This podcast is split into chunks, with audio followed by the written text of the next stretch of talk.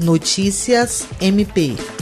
A Universidade Federal do Acre, por meio da Pró-Reitoria de Pesquisa e Pós-Graduação, divulgou, no último dia 17, edital do processo seletivo para o curso de pós-graduação em Gestão do Sistema Penitenciário e Direitos Humanos. Estão sendo disponibilizadas 300 vagas, das quais 255 serão destinadas para os servidores públicos efetivos do Instituto de Administração Penitenciária do Acre, IAPEM. O restante das vagas pode ser preenchido por servidores da Segurança Pública, Poder Judiciário, Ministério Público e da Defensoria Pública do Estado do Acre podem ser candidatos à seleção graduados em qualquer área de conhecimento reconhecida pelo Ministério da Educação que, cumulativamente, estejam no efetivo exercício como servidor em um dos órgãos já citados.